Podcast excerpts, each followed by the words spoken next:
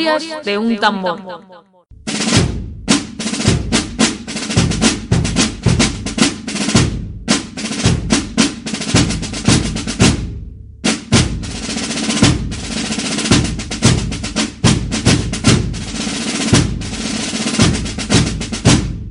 Bueno, pues ya estamos aquí otra vez. Eh, audio número 62. Vamos a ver si hay moros en la costa o no los hay.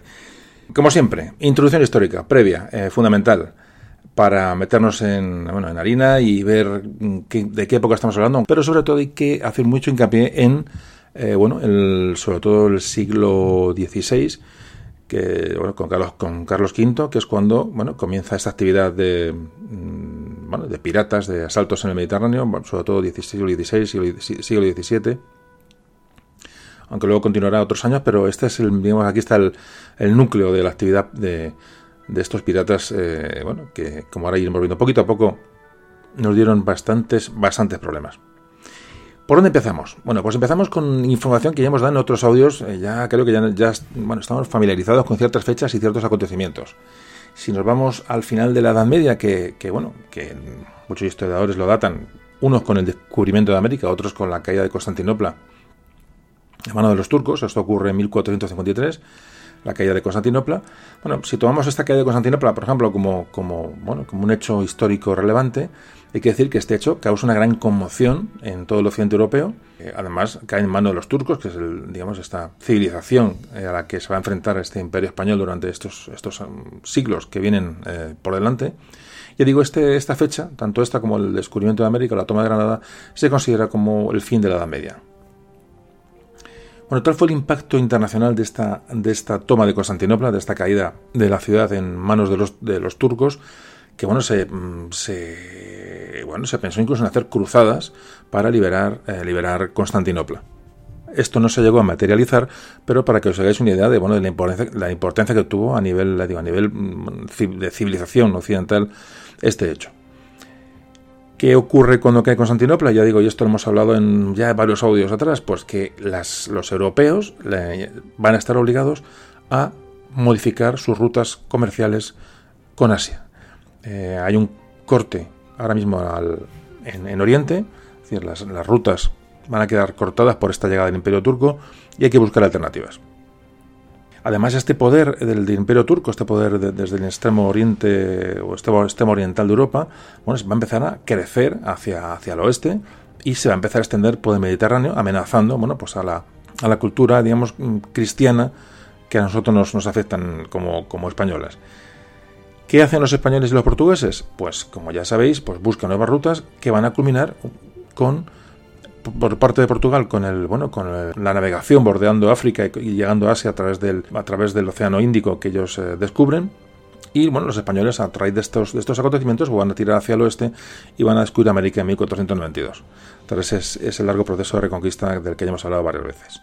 Esto, como todos eh, sabéis, se, eh, pues se, produce a final del siglo XV que esto lo consiguieron los reyes católicos. Bueno, y vamos a hablar, seguimos hablando un poco a modo de introducción de cómo se produce esta expansión eh, africana.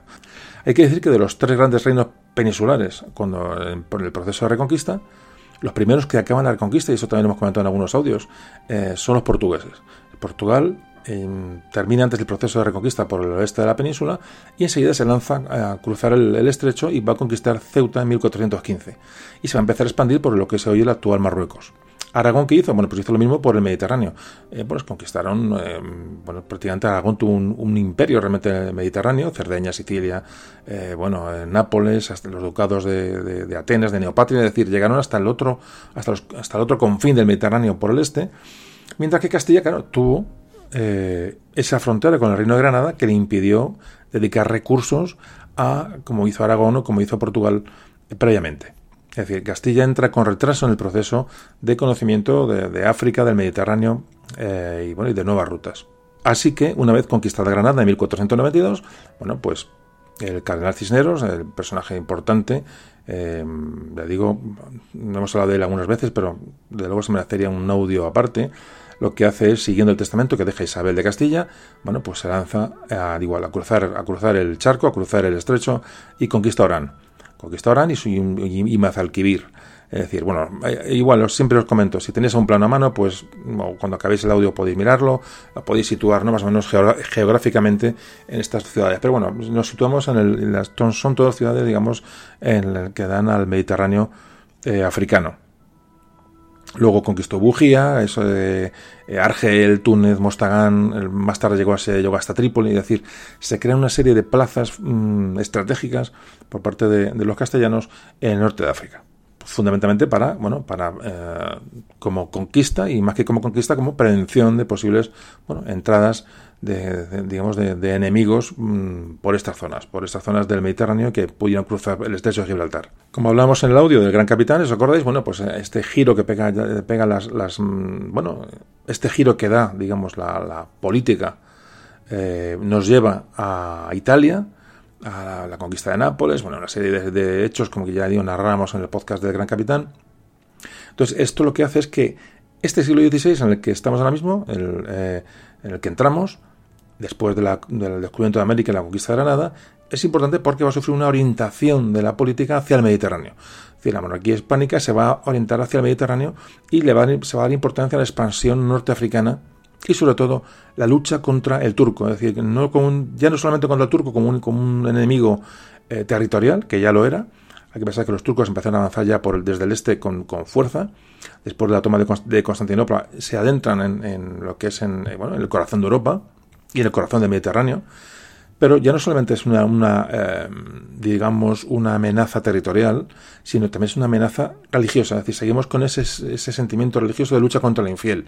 hemos terminado la reconquista y ahora aparece el imperio turco por el este, que, ¿no? que, que de nuevo vuelve a motivar, vuelve a motivar a, bueno, a las gentes de aquella época a lanzarse a, bueno, pues a, nuevas, campañas y nuevas aventuras. Hay que pensar que, bueno, que el enemigo es diferente, el terreno es diferente, la, zona que se llama la Berbería, la Berbería de donde están los berberiscos, la zona norte de África. Ahora, ahora vamos a situar geográficamente eh, todos estos, estos conceptos antes de seguir hacia adelante. Todo esto procede ya durante la última etapa de Fernando el Católico, primeros años de reinado de Carlos V. Si digo Carlos V y además Carlos I de España, V de Alemania, siempre hago la misma acotación. Es que me sale Carlos V, lo siento, no me. Entonces, como voy, como hablo muchas veces sin. En fin, todo de memoria y todo eso me va saliendo me sale Carlos V, pues Carlos V, evidentemente es Carlos I de España y V de Alemania, pero como emperador fue Carlos V. Bueno, como decía, em, estos ideales de Carlos V eh, llevan impregnados, como antes hablamos, ese ideal de, cruzada y sobre todo de crear ya una barrera, como antes también comentamos, de, contra el Islam. Una barrera ya con plazas en Norte de África, bueno, eh, reforzando el mar Mediterráneo occidental. ¿Y cómo era el mar Mediterráneo en el siglo XVI? Vamos a hacer una, bueno, porque evidentemente no es el mar que hoy, políticamente no es el mar que hoy conocemos. Entonces, ¿qué se vivía en el mar Mediterráneo en aquella época? Siglo XVI, repito, que es cuando comienza este conflicto y este problema. Con Carlos V, los reinos peninsulares, bueno, pues ya digo, fueron muy entusiastas, sobre todo en la guerra contra el, contra el infiel. Lo que ocurre es que, como hemos hablado en algunas ocasiones, y creo que se habló en el podcast de los comuneros, que es el anterior, se habla bueno, que en Castilla concretamente hay una, bueno, hay una eh, rechazo a, para, participar en ciertas campañas que, bueno, que nos llegan un poco de rebote en, Europa con, con, la llegada de los austrias con Carlos V. Pero ¿qué ocurre? Que esta mm, negación eh, que se produce en, bueno, en, todos los consejos eh, y rebeliones y protestas eh, ya digo, por la sangría que se produce, se produce, sobre todo en Castilla, con estas guerras y estas campañas que eh, realmente no tienen mucho que ver con, bueno, con, la, con la Castilla de toda la vida. Cuando aparece esta lucha contra el turco, ahí sí que hay un ánimo, ahí sí que hay una decisión de, avanzar. ¿Qué, ¿Qué, diferencia? Es había un, moralmente, eh, bueno, pues esta gente estaba preparada o estaba en disposición de abordar este, este nuevo enemigo, este nuevo problema. Entonces, como eh, estamos comentando, cuando acaba la reconquista se plantea ya la conquista del norte de África. Entonces, ¿qué ciudades son las que se convierten en claves para, eh, bueno, como lanzadera o como bases de apoyo para cruzar el estrecho? fundamentalmente es Cádiz. Cádiz es el centro neurálgico de, las operaciones y poco a poco se le unen bases eh, como Gibraltar, más tarde Melilla, y de ahí se empieza a avanzar y a crear una red de plazas, una red de, defensiva, ya digo, a lo largo de toda, toda la costa norte africana, prácticamente hasta, hasta lo que hoy es Túnez. Te digo, esta, esta oposición a los turcos en el norte de África lo que pretende es evitar la entrada a la península de, los, de estos pueblos musulmanes y sobre todo buscar también el debilitamiento del imperio turco que está creciendo de una manera incontrolada al otro lado del Mediterráneo. La década de los 20, eh, es decir, hacia 1520 hasta 1530, es digamos la de, es el máximo apogeo que tiene el imperio turco y, y se van a producir los máximos, eh, bueno, los máximos problemas, máximos enfrentamientos o enfrentamientos más importantes con las potencias cristianas del, occidente este conflicto que se crea en el Mediterráneo entre el Imperio Turco y, bueno, y las, digamos, las monarquías cristianas, sobre todo la española, este conflicto se personifica en dos, en dos personajes. Uno es Carlos V y el otro es Solimán el Magnífico, como emperador turco. Fijaos que nada más llegar Solimán al, bueno, al poder en, este imperio turco, en el imperio otomano, tiene dos grandes victorias que realmente resuenan en toda Europa. Uno es la toma de Belgrado con lo cual está, está a las puertas de Europa, es decir, a, muy corta distancia de los territorios de los Austrias. Recordemos que, que estamos en territorios que realmente defendían nuestro rey Carlos I, Carlos V.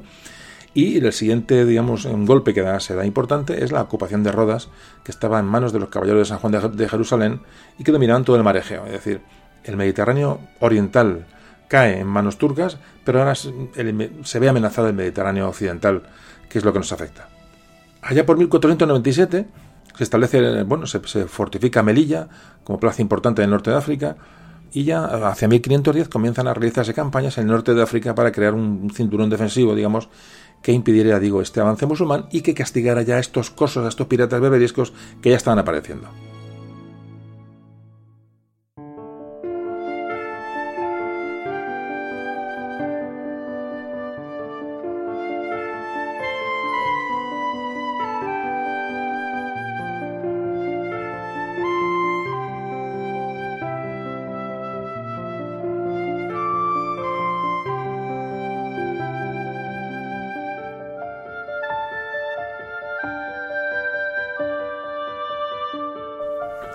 Estas acciones que se llevan a cabo en, el norte de África comienzan ya con, bueno, con, una cierta consistencia.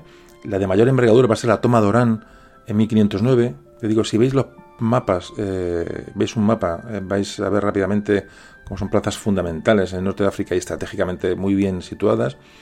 Se va a tomar el Peñón de Vélez de la Gomera en 1508, se va a tomar eh, Bujía en 1510. El Peñón de Vélez de la Gomera, como todos sabéis, sigue en posesión de España. ¿Y qué ocurre en el este? ¿Qué ocurre con esta, este avance de los turcos hacia, hacia el centro de Europa? Bueno, pues que Viena sufre unos sitios en 1529 y 1532. Claro, ya que Viena esté sitiada ya es un problema enorme. Viena sufrió unos grandes sitios por parte de los turcos y Viena es el corazón de los austrias, como podéis comprender y como todos sabéis. Entonces, eh, Carlos V lo que hace es movilizar tropas para ayudar a, bueno, evidentemente, a su casa, a la casa de Austria, en la defensa de Viena eh, contra los turcos. Pero fijaos que lo que ocurre, eh, a pesar de esta amenaza de los turcos al occidente conocido, pues fijaos, había la rivalidad que existía entre Carlos V y, Francisco I de Francia, eh, nuestra puna con Francia ya que arranca ya como hablábamos en el podcast de Gran Capitana, ya arranca toda, la, toda esta historia. Bueno, pues, ¿qué hace Francia? Pues se alía con los turcos contra los españoles. Es decir, que, esto de choque de civilizaciones es, todo es muy relativo. Es decir, Francia eh, eh, toma como amigo bueno, pues al, enemigo de, al, enemigo de su enemigo. Es una constante. Aquí se saltan religiones, se saltan costumbres, se saltan raíces y se pacta con el, con el interés. Lo que siempre decimos. Eh, asuntos económicos son los que mueven a, los hombres exclusivamente. Realmente todos los conflictos, todas las, todos los movimientos que se producen históricamente todos al final rayan en lo mismo, ¿no? en, la, en, la, en la economía y en vivir mejor. Y hasta el punto de que Francia pacta con los, con los turcos. De hecho, el puerto francés de Tolón llegó a, bueno, a, acoger naves piratas berberiscas y no solamente a acoger las naves, sino que sabían que en su interior iban cautivos, esclavos cristianos, de los que hablaremos ahora durante el audio bueno, de, esta, de esta tragedia que se produce con el comercio de esclavos cristianos que se produce en el norte de África. Entonces Francia, con estos pactos eh, con el norte de África, lo que hace es mantiene libres, se mantiene libre de asaltos piratas eh, de su flota. Además, se beneficia del comercio con turcos y berberiscos. Los barcos franceses podían atacar y aprovisionarse en los puertos del Mediterráneo, eh, digamos, bajo dominio berberisco turco, hasta el punto de que se llegó a admitir la moneda turca en algunos puertos franceses. Esta colaboración francesa con los berberiscos para llegar hasta la paz de los Pirineos en 1659. Casi nada. O sea que fijaros eh, el panorama eh, de aislamiento ¿no? que tiene en ese momento España en su lucha contra la piratería contra el turco. Claro, ¿qué pasa con el otro gran enemigo, Inglaterra? Pues bueno, pues que estaban felices cuando esto se desarrolla ya durante siglos posteriores. Bueno, pues ven como el Imperio Español tiene que desviar eh, recursos y sobre todo recursos navales de su flota americana para defender las costas españolas de estos ataques de piratas berberiscos, con lo cual Inglaterra feliz. Es decir, todas las potencias enemigas de España estaban felices con, esta, eh, bueno, con este grano que nos había salido en África. Porque ya no solamente es África, como estáis viendo, sino que realmente, luego, como ahora veremos, es que los ataques, los ataques a, territorios, eh, digamos, eh, peninsulares y baleares, incluso Canarias, como ahora hablaremos, pues se, se, van a producir. Es decir, es un, es un auténtico, un auténtico problema que digo que a nuestros enemigos pues les tiene bastante, bastante contentos. Bueno, pues esto con esta piratería berberisca, ya digo, apoyada mm, por, por los turcos, es decir, los berberiscos son, son pueblos independientes que están, digamos, como ya sabéis, en el norte de África, en, la, en, la, parte occidental, más cercana a nuestra península, comienzan a ser un problema serio, es decir, de, ataques a, a, nuestras costas, eh, bueno, pues hay que empezar a tomar cartas en el asunto. Carlos V va a hacer dos grandes campañas eh, en el Mediterráneo, sin contar con la defensa de Viena de la que antes hablábamos. Carlos V realiza, en primer lugar, la conquista de Túnez, 1535. En esta conquista de Túnez participa personalmente el emperador. Su intención era vencer al famoso pirata del que todo el mundo habrá oído hablar, Jairedín Barbarroja, el famoso pirata Barbarroja, para desalojarle del norte de África y bueno, empezar a, ganar terreno y empezar a, bueno, alejar esa, esa amenaza. Barbarroja había tomado Túnez hacía poco. Y claro, todas las armas habían saltado bueno, pues en los despachos de la monarquía imperial española. Los turcos estaban haciendo lo que realmente lo que les apetecía, estaban a, estaban a las puertas de la mismísima Europa en Viena. Bueno, prácticamente el Adriático era suyo, estaban atacando Baleares, atacaban Cerdeña, Sicilia, Malta. Es decir, todas estas zonas de Adriático, Baleares, Cerdeña, hemos dicho, eh, se estaban empezando a despoblar estas áreas costeras porque la gente evidentemente tenía miedo a estos ataques de estos famosos los genízaros, los guerreros genízaros de Barbarroja. Estos, guerreros que llegan a la, costa, desembarcan y ya no solamente que arrasen las poblaciones costeras, sino que penetran tierra adentro y arrasan poblaciones bueno, que, hasta hace muy poco no, estaban a resguardo y no podían temer nunca que les llegaran piratas desde, la costa. Bueno, pues esto estaba ocurriendo. Esto está, nos lleva a que bueno, el comercio de Venecia, Génova, los, eh, que tiene España con, estas eh, ciudades italianas, estaba a merced de estos piratas eh, berberiscos, ya digo, en connivencia con, con el imperio turco. Y aquí empieza el problema, es decir, las costas de la península, poco a poco, durante, digo, durante este periodo de tiempo, sobre todo los siglos XVI y XVII, las costas están siendo asaltadas y, se están produciendo una gran, se está produciendo el gran problema de la esclavitud, es decir, se están tomando esclavos en las ciudades españolas y, se empieza a, a, empezarse ya un, mercado realmente, realmente eh, fructífero para los piratas eh, del norte de África. Empiezan a pedir rescates, es decir, hablaremos de esto ahora posteriormente, había que hacer algo con esto. Entonces, por eso se producen estas primeras campañas de Carlos V eh, contra la actividad de, los, de la piratería en el norte de África.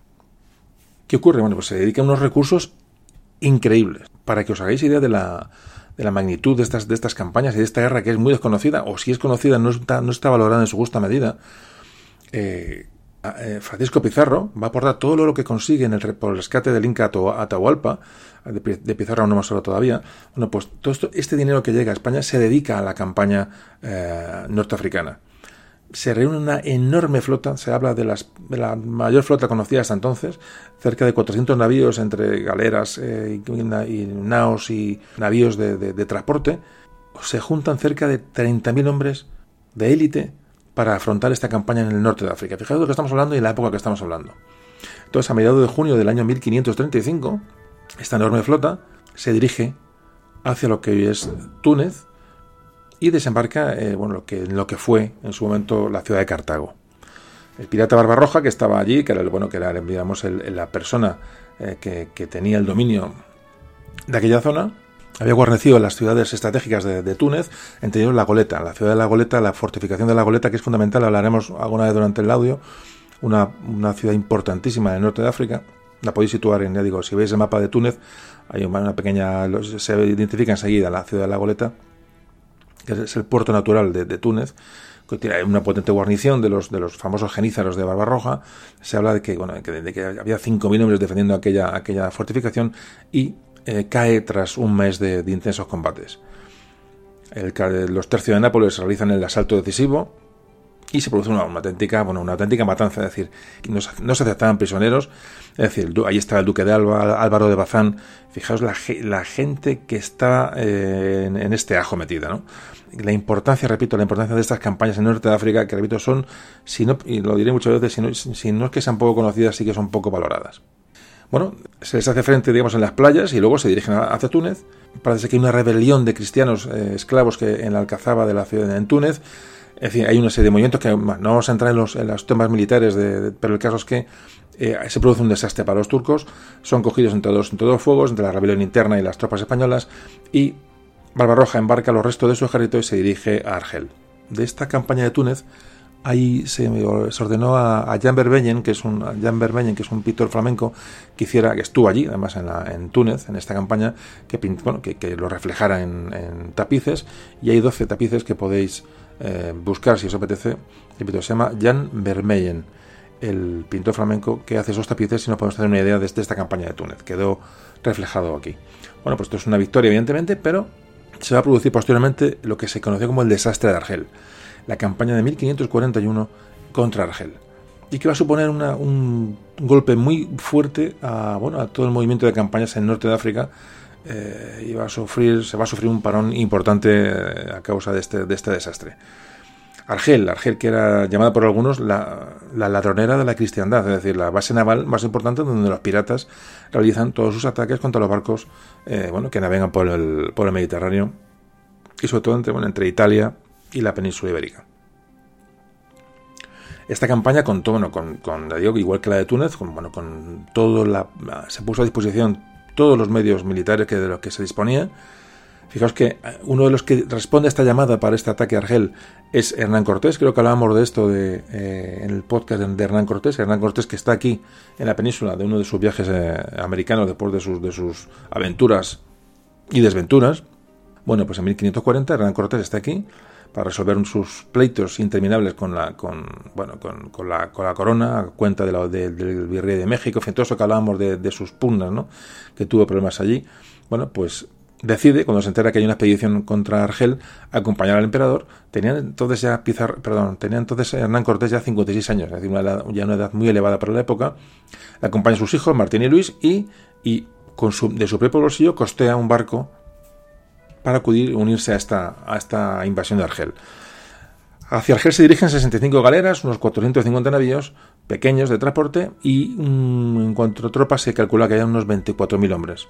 Una enorme flota de invasión que sufre en un principio ya el, azote de las tempestades del otoño. Eh, Andrea Doria, el famoso Andrea Doria, eh, aconsejó que no se pusiera en marcha la expedición, pero parece que al final se pone en marcha en contra de su, de su opinión y el 25 de octubre de 1541, Carlos V, eh, Carlos I, ordena desembarcar a pocos kilómetros de Argel a esa, bueno, esa inmensa mm, expedición que, lleva. El viento, la tempestad hace que muchos, eh, muchas naves no puedan llegar a tierra. Se pierden 150 navíos y 20 galeras en el intento de desembarcar. Fijaos lo que es el desastre y los tercios españoles al mando del duque de Alba consiguen hacerse fuerte en la costa de Argel como una cabeza de playa a la espera, digamos, de, refuerzos. Siguen empeorando las condiciones meteorológicas, no llegan refuerzos para estos tercios que desembarcan en, estas playas cercanas a Argel. Se convoca un, consejo de guerra, ¿no? El emperador, para bueno, ver qué se hace entre la situación tan, tan eh, tensa y extrema que se está viviendo, y la mayoría de los nobles se inclinan por retirarse de la campaña de Argel. ¿Qué ocurre? Eh, que por eso nos nombramos aquí el tema de Hernán Cortés, porque no hablamos en aquel audio. Hernán Cortés, eh, entre otros, estimaban que era una deshonra retirarse en aquel momento y proponen distintas alternativas. Así que el mismo Hernán Cortés se, ofrece a encabezar un desembarco por él, mandado por él, fíjate, con 56 años de la época, con un puñado de hombres y, hablaba de desembarcar, que él se comprometía a tomar hacia, bueno, realmente, eh, pues, pues como eran esta gente, ¿no? Entonces él dice Hernán Cortés que es mejor intentar seguir hacia adelante que retirar a las tropas que están ya en la playa, porque la retirada puede ser un desorden, puede ser una auténtica escabechina, y, y se ofrece bueno, a intentar tomar la ciudad.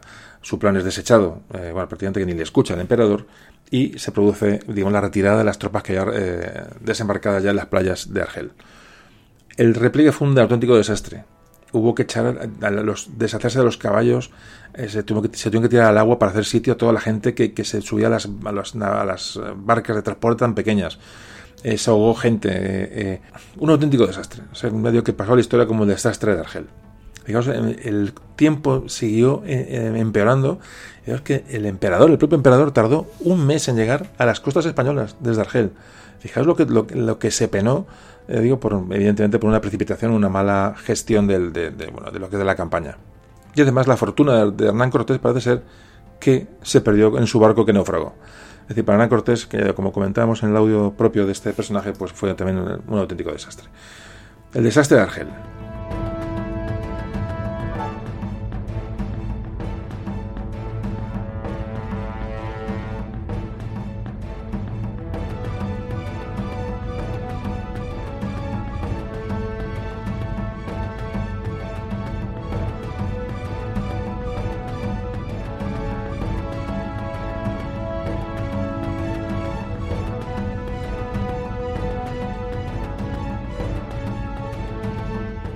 Si os fijáis, para los que no tenéis conocimiento de este tema, eh, la cosa empieza, ya fuerte. Fijaos lo que estamos hablando. ¿eh? Los personajes que ya aparecen aquí. O sea, estamos hablando de que van a las campañas norteafricanas como, bueno, como si fueran. Aquí solamente se conoce Flandes, pero, pero ahora se recuerda Flandes, pero en África hubo una derivación de, medios y de hombres que realmente también eh, contribuyeron un poco al desgaste, digo, de, las, del imperio durante estos, durante estos siglos. Bueno, pues cuando llega Felipe II, el hijo de Carlos I, de Carlos V, eh, bueno, eh, hay un, pequeño cambio en la política. Desde los ya de los años 60, desde a partir de 1560, vuelve a interesarse por las campañas norteafricanas, es decir, después del desastre de Argel hay un periodo de, un poco de inacción. Eh, se han conseguido plazas fuertes en el norte de África, si seguimos en la Goleta, en Túnez, en, fin, hay plazas en el norte de África, pero se, de momento se desecha la, bueno, la opción de seguir atacando plazas piratas, de seguir eh, ocupando territorio y, esa defensa, ¿no? que era, eh, digamos, un buen ataque. Esto se paraliza hasta que en, el año, digo, la década de los 60, de 1500 1560, llega Felipe II y vuelve a tomar interés por estas campañas en Norte, en norte de África. Hasta entonces, durante el reinado de Felipe II, lo único que se ha hecho es contacto con los reyes, es decir, pactos, un sistema de pactos para intentar tener, bueno, pues, pues una cierta seguridad que nunca llegó a, producirse, ¿no? Con el, bueno, con los dirigentes de Argel, con, en fin, con todo este mundo berberisco que del que ahora hablaremos un poco para ver de dónde, de dónde nace. En 1559 se produce la paz con Francia, parece que hay un parón eh, bélico con Francia, lo cual genera nuevos ingresos. El propio Vaticano, el, Papa presiona a España para que, bueno, para que proceda a, poner en, cintura a todos esta a todos estos piratas ¿no? que, que, en oleadas están prácticamente eh, dominando el Mediterráneo, incluidas las, costas italianas. Entonces, Felipe II accede a todo esto y esto va a, motivar una nueva oleada de, de, acciones en este espacio mediterráneo por parte de la monarquía española. Se cambia la política de construcción de flotas, es decir, se potencia una, eh, flota importante, parte de esa flota nueva la va a subvencionar el propio Papa, es decir, se construye una, poderosa flota durante una serie, de años y se organizan ya expediciones como por ejemplo eh, lo que se llaman socorros para Orán, es decir, había intentos de, las tropas españolas que estaban sitiadas en las plazas norteafricanas llevarles ayuda, se intenta recuperar Trípoli que se había perdido, se conquista el peñón de Vélez de la Gomera en 1564, por ejemplo, se lleva también un socorro a la isla de Malta en 1565. Es decir, la, política de Felipe II en, Norte de África es realmente es, es, defensiva, como veis, realmente no se está atacando, se está intentando mm, conservar lo que se tiene. Pero ya se está gestando esta política defensiva, que ahora mismo es lo que, lo que hace Felipe II durante estos años. Lo que está gestando es realmente la construcción de una gran flota, la construcción de, de navíos, la construcción, ya no construcción, sino la elaboración de pactos, sobre todo con el Vaticano, con Génova, es decir, con lo que va a ser la Liga, lo que va a ser la Liga Santa, que va a luchar en, en Lepanto. Es decir, ya se está gestando la, campaña que nos va a llevar a, Lepanto. Se va a producir un enfrentamiento ya definitivo entre, bueno, entre el occidente europeo, el Mediterráneo occidental, y el Imperio Turco, el Imperio Otomano o la Sublime Puerta, como también se ha llamado. Ahí, eh, si leéis sobre esto, encontraréis que a veces hay historiadores y autores que llaman al Imperio Turco, llaman la, Sublime Puerta. Esto es eh, la, es la sublime puerta, la puerta como un objeto, la puerta, un objeto físico que era una puerta, era una puerta que, que, en el palacio de, de Topkapi, en Estambul, da entrada a las dependencias del gobierno del Imperio Turco. Entonces, esta puerta, digamos, como, bueno, se, lleva de una manera figurada, daba nombre a, lo que es la política o al imperio turco. Por eso de la sublime puerta. Hoy se puede visitar esta puerta, si alguno va a Estambul la puede, la puede visitar. Bueno, lo digo por si aparece alguna vez, si leéis alguna vez el concepto de sublime puerta, sabéis que se refiere a, los turcos. Aquí se produce un, un, tema muy importante, y es el levantamiento de los moriscos en el año 1568. Es decir, un, un levantamiento que no es casual en las Alpujarras otro tema que daría para un audio y es, probablemente lo tratemos, siempre lo digo, claro, tengo tantas cosas de las que hablar, pero sí se puede dedicar a, a este levantamiento de los moriscos porque fue eh, sumamente importante y nos puso contra las cuerdas realmente por muchos motivos.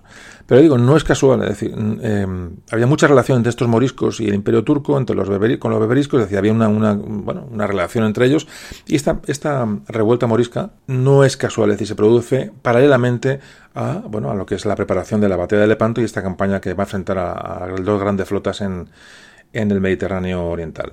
Este mm, levantamiento de los moriscos llevaría posteriormente, en el año 1609, Felipe III, a su expulsión, la famosa expulsión de los moriscos.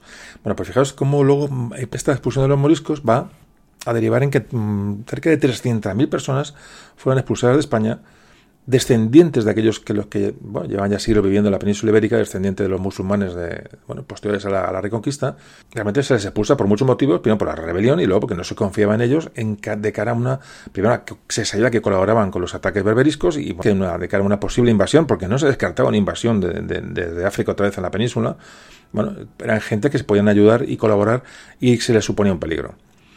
Entonces se les expulsa año 1609, la famosa expulsión de los, de los moriscos.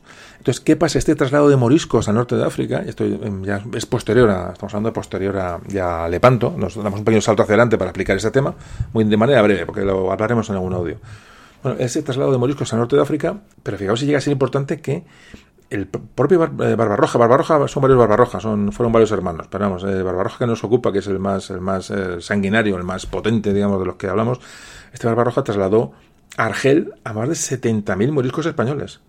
¿Qué ocurre con este traslado de moriscos españoles a Argel? Pues que se convierte primero en tripulaciones para los barcos piratas, muchos de ellos, pero sobre todo se convierten en informadores, es decir, todos, raro era que era el que no supiera, eh, pues conocía las costas, conocía los pueblos, conocía las carreteras, conocía la, digamos, mm, daba información estratégica para que los piratas cuando llegaran a las costas eh, de la península, bueno, pues lo tuvieran todo eh, conocido. Bueno, pues esta, estas informaciones de los moriscos fueron claves para que los piratas, una vez que desembarcaban en cualquier costa de, me da igual, por ejemplo, de Murcia, pues llegaran tierra adentro y conocían perfectamente con lo que se iban a encontrar ya comienza a prepararse la, batalla de Lepanto, de la que hoy no, toca hablar porque mm, la digo es un tema enorme, pero como todos sabéis, Lepanto es la, gran batalla naval eh, de esta época que va, va un poco a parar eh, los pies a los, al imperio turco en el Mediterráneo. En 1570 el, hay un corsario, eh, la lucha Ali, toma Túnez, pero mm, toma Túnez a los españoles, pero no se hace con la fortaleza de la goleta, la famosa eh, fortaleza de la goleta que resistirá hasta 1574. Repito, si tenéis la curiosidad de mirar en un mapa dónde está la situación de estas plazas, eh, que de Argel, Orán, Túnez, La Goleta, etcétera, eh, Melilla, Ceuta, todos los que hemos hablado, ¿no? Mazalquivir, eh, Bujía, es decir, todos los que estamos hablando, si las mm, marcáis en un mapa veréis prácticamente, bueno, que es una línea, digamos, de, ciudades claves y estratégicas desde prácticamente desde, el estrecho de Gibraltar hasta lo que hoy es Túnez. Eh, ¿Dónde estábamos? Estábamos hablando, a ver, que perdió el hilo. Eh, sí, eh, bueno, em, se está preparando la campaña de Lepanto. Felipe II tenía mm, muchos agentes desplegados. Eh, digamos, la, política de Felipe II, aparte de militar, en efecto, era sobre todo una campaña de tener información, una campaña de pactos, una campaña de tener espías e informadores allí que le, mm, bueno, le, fueran, le fueran dando datos para protegerse en un momento determinado. Entonces, fijaos, eh, hago un inciso porque fijaos lo que es tener ya, estamos hablando de 1570 y fijaos que estamos hablando de, la batalla de Lepanto en 1571, fijaos el momento histórico tan importante y, y tenemos ahora mismo, fijaos, 1571. Vamos a que estaba Hernán Cortés ya en la, en la toma de Argel. Es decir, la conquista de América eh, ya la lucha contra los ingleses, eh, Felipe II, os acordáis en algunos podcasts que hemos hablado de la lucha contra la guerra con Inglaterra, la guerra con Francia, en Flandes, estamos atendiendo a la invasión turca, digamos también los Austrias en, en, su propio corazón, hemos hablado de Viena, estamos hablando del el Mediterráneo. Fijaos la dispersión de, de, fuerzas que tiene que hacer, digamos, la, monarquía española para atender todos estos problemas. Es que eh, y el de África no es menor, el de África se puede comparar a cualquiera de ellos. Es decir, tenemos eh, eh, Europa y América en, llamas y hay que controlar todo esto. Y con pactos, es decir, cuando Felipe II pacta es porque realmente, no tenga fuerzas suficientes para atender tantos frentes. Entonces busca vías diplomáticas y, y, sobre todo negociaciones que van a acabar con la famosa Liga Santa, que van a llevar a, las potencias que se fueron allá, sobre todo el Vaticano, Génova, etcétera, lo todos conocéis, que eh, combatieron el Lepanto. Es decir, em, va a ser la gran batalla que va a enfrentar las dos potencias digamos, del Mediterráneo. Pero en el, en ambiente en el que se mueve la batalla de Lepanto es ese, es decir, que no, se dedican todas las fuerzas a Lepanto, es decir, que tenemos una gran dispersión y sobre todo en la época que estamos hablando, es decir, se tardaba mucho en trasladar fuerzas, en crear, en fabricar barcos, todo muy complejo, todo muy complejo, y ahora se puede entender por qué el, oro que llega, la plata que llegaba de América, pues se, se perdía en estas, en estas campañas y, y, no solamente el oro, sino la cantidad de vidas humanas que se, que se pierden, ¿no? Eh, todo esto durante, durante siglos. Mm, esta parte de la historia es, tremenda, porque, porque si no se ve de una manera global, uno no entiende el esfuerzo que se tuvo que hacer. Entonces, mm, que me pierdo otra vez. Sí, eh, quería deciros que la batalla de Lepanto no va a ser decisiva de cara a la piratería berberisca, porque realmente van a seguir, incluso se va a potenciar, porque el imperio turco es una manera, digamos, de mantenernos ocupados, pero sí que se frena ese imperio turco en el, Mediterráneo y se crea, se hace una frontera, digamos, en el Mediterráneo central, de manera que, de momento se, se, para este avance de los turcos. Y digo, esto se produce, se produce en Lepanto. Famosísima batalla, importantísima batalla, famoso Juan de Austria, en fin, es un, un tema que se puede tratar en otro audio si llegara el momento. Pero vamos, que, digamos, casi me importa más en cómo se llega a Lepanto y el ambiente que había en el Mediterráneo en aquel momento que en sí la propia batalla. La propia batalla, pues, pues es una, descripción de hechos que están, son muy interesantes, pero realmente, realmente lo que nos puede interesar es cómo se llega a Lepanto, eh, digamos, la, en qué condiciones políticas se llega a la batalla de Lepanto. Y lo que un poco quisiera dejar claro en el, en el audio de hoy. Entonces, esta, después de Lepanto, esta política de Felipe II de, de, mm, desarrollo de, la diplomacia, de, esta, de este espionaje, de este sistema de información, va a llevar a una paz entre Felipe II y el Imperio Turco en 1577. Entonces, aquí hay una pequeña, eh, bueno, hay un pequeño parón en la actividad bélica entre ambos imperios, años 80, 90 del año del siglo XVI, 1580, 1590, en estas décadas, hay un parón en la, actividad militar, digamos, en el Mediterráneo, pero no es, hay un parón en la actividad militar de los piratas berberiscos porque en, teoría no tiene nada que ver con el Imperio Turco, es decir, eran pueblos independientes que, bueno, que, ejercían esa actividad eh, pirática o de pirateo en el Mediterráneo a veces al amparo de los turcos, pero a veces no. Es decir, no, no, no estaban unidos de, constantemente los beberiscos con los turcos. Es decir, de hecho, como hemos, hemos comentado, eran pueblos independientes que habían pactado incluso con el reino francés, como antes hemos, hemos comentado.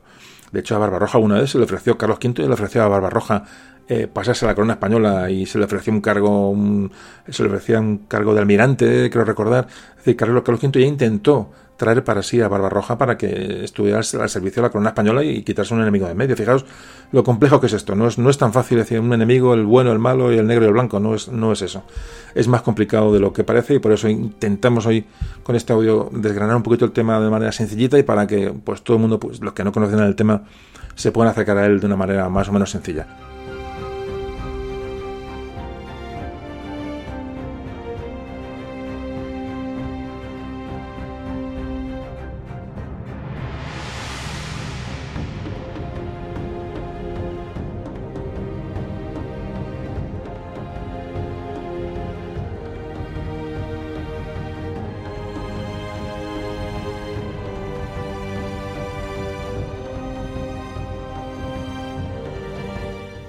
Pues seguimos hablando del tema de hoy. El, pirata turco, el pirata berberisco, la, los ataques a las costas eh, peninsulares durante tantos años. Bueno, este imperio turco del que estamos hablando, lo que va a hacer es intentar, por supuesto, ampliar posesiones en el Mediterráneo y, evidentemente, esos reinos del norte de África, inestables, lo que se conocía como la, la berbería, de los bereberes, de los berberiscos, bueno, es una, zona, eh, luego, que se presta a ello. Entonces, esto que llamamos la berbería, digamos, ¿cuáles son los límites? Como, antes hablábamos, eh, geográficamente es una zona que va desde el, Atlántico de Marruecos, la zona atlántica de Marruecos, prácticamente desde el Estrecho de Gibraltar, toda la costa eh, norteafricana, que es Marruecos, Argelia, Túnez, eh, Libia, toda esa zona es la que, bueno, se llamó la berbería, los berberiscos. la zona es amplia. Cuando se habla de berberisco es una manera muy genérica. Aparte de los turcos que puede haber por allí, ya digo, eh, eh, bueno, intentando pues hacer todo lo posible en contra de la, de la monarquía española, en aquella zona había pues árabes, lo que se, denominaban árabes, moros, bereberes y andalusíes. Los españoles de la época sabían diferenciar muy bien entre los diferentes habitantes de aquella zona. De hecho, hablan de moros o bereberes y los, a ellos lo diferencian mucho de las tribus árabes a los que llaman alárabes. ¿Qué, es, era un árabe para los españoles de la época? Para los cronistas, un árabe era aquellos que conquistaron eh, bueno, el norte de África, la península ibérica en su momento, que procedían de Arabia.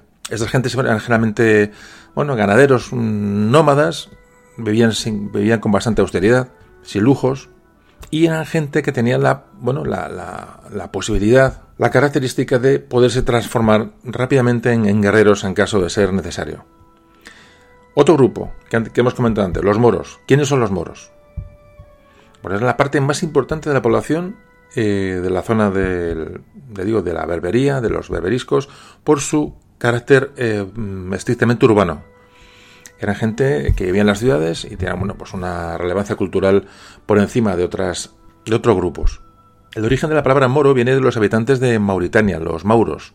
Bueno, pues de los mauritanos viene, eh, bueno, degenera la palabra moro y así se les conocía, ya digo, a todas estas gentes en, en aquella época y es la palabra que se sigue, se sigue utilizando. El, fijaos que hasta el término, el término moro se utilizó en su momento como mm, para denominar a un enemigo cualquiera. Es decir, la palabra moro significaba una palabra que significaba, eh, tenía el significado de enemigo, viniera de donde, de donde viniera cuando se, bueno, en las crónicas de la época, de estas épocas, de estos siglos, cuando se relatan los ataques a las ciudades, bueno, pues todos los piratas, todos los, eh, los árabes, bereberes, en todos estos grupos que atacaban las costas se les llamaban moros. Por eso la palabra morón, que viene de, digo, de, de, la Mauritania, realmente eh, deriva en, en, en ese, ese, coge esa semántica, ese significado de, de enemigo. Y por último están los, los bereberes. Los bereberes que son los antiguos habitantes de África, que habían estado allí desde siempre, ancestralmente, que han soportado pues todo tipo de colonizaciones, de los romanos, de los luego de los godos, de los vándalos, de los árabes, de los turcos ahora, y estos eh, dependen del imperio turco. Es decir, los bereberes son los que realmente son bueno, los que habitan tradicionalmente aquellas tierras y son los que buscan, eh, bueno, en un momento determinado, los pactos con el, con el imperio otomano el imperio turco. Pero siempre eh, digamos, desde un punto de vista de, digamos, reinos eh, independientes. Es decir, pueden pactar con unos, pueden pactar con otros, es decir, son, son grupos independientes. Esta es un poco la, eh, bueno, la disposición de los habitantes del norte de África en el momento que estamos hablando, un poco por, por diferenciar y discriminar unos y otros. hemos, hablado mucho, hemos hablado mucho de Argel, de la palabra Argel, donde vivía la familia Barbarroja se ha ocupado de, bueno, de, la, bueno, de la ocupación de muchos puertos de la zona norteafricana. Le digo, son varios hermanos que van, se van sucediendo. Pero es, es Jairedín, Jairedín es el Jairedín Barbarroja, que antes hemos hablado de, es el que digamos, va a aglutinar la mayor parte de los piratas musulmanes que están dispersos en todos los puertos de la berbería. Es el que los organiza en flotillas y es realmente este Barbarroja el que realmente va a hacer más daño por su capacidad de organización y por su capacidad de liderazgo que tiene, digo, sobre los, bueno, todos los, los piratas del norte de África. Este Barbarroja consolida el reino, se hace con muchas riquezas, personales debido a, la, piratería y ante, bueno, ante la amenaza, digamos, del, de la monarquía española que la ve venir, toma la opción clara de, aliarse con los turcos. Antes comentaba que ya Carlos V había intentado atraer a Barbarroja para sí. Fijamos un poco esa política de alianzas como era, era muy importante. La ciudad de Argel durante un algunos momentos de todos estos periodos que estamos hablando, llega a ser parte del Imperio Otomano por, por, pactos. No siempre, o sea, hay unos hay altos y bajos, pero Argel, que es la ciudad más significativa, pues tiene este, bueno, esta, este estatus. Ciudad independiente, pero durante varios momentos aliada con los turcos. En las crónicas españolas de la época, se, antes mm, comentábamos que se puede ver que estas gentes, cuando escribían sobre lo que estaba sucediendo, diferencian claramente entre los enemigos moros y los turcos. Es decir, cualquier pirata berberisco eh, era moro, pero los distinguían muy claramente de los turcos, es decir, de estos de los eh, de los ejércitos del Imperio Otomano que bueno que a veces se cruzaron con ellos, los diferenciaban claramente. Lo mismo que antes hablamos de la eh, aparición de, de moriscos, ¿no? que cuando se les expulsa de la península y son importantes, también ocurrió durante mucho tiempo que los, todos los andalusíes que iban siendo iban cruzando el estrecho hacia el norte de África a causa bueno, de la presión de la reconquista, esos andalusíes también se adaptaron en el norte de África y también hay que hablar de ellos que antes eh, me he olvidado de comentarlo.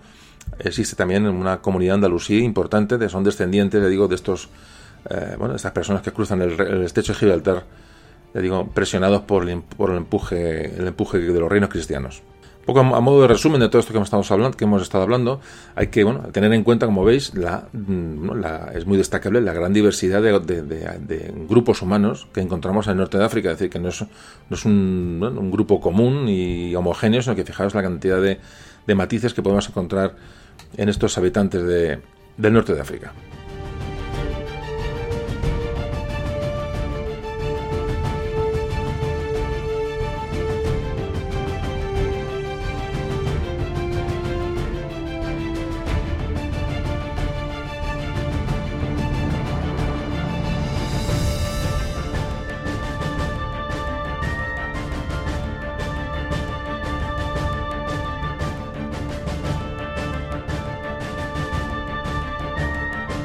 Bueno, pues recapitulando un poco lo que hemos visto hasta ahora, bueno, el mar Mediterráneo, como veis, ha quedado dividido en dos, entre dos imperios, el Imperio Otomano y la Corona Española, eh, dos imperios eh, políticos y, dos religiones diferentes, no nos olvidemos de ello.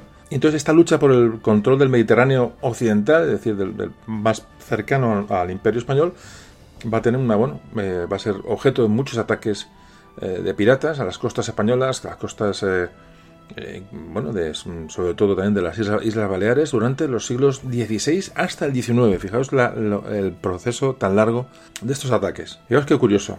Lo que hablábamos antes de, las, bueno, de estos pactos de interés. ¿Qué otro país mm, también va a tener eh, influencia y pactos con los, mm, con los berberiscos?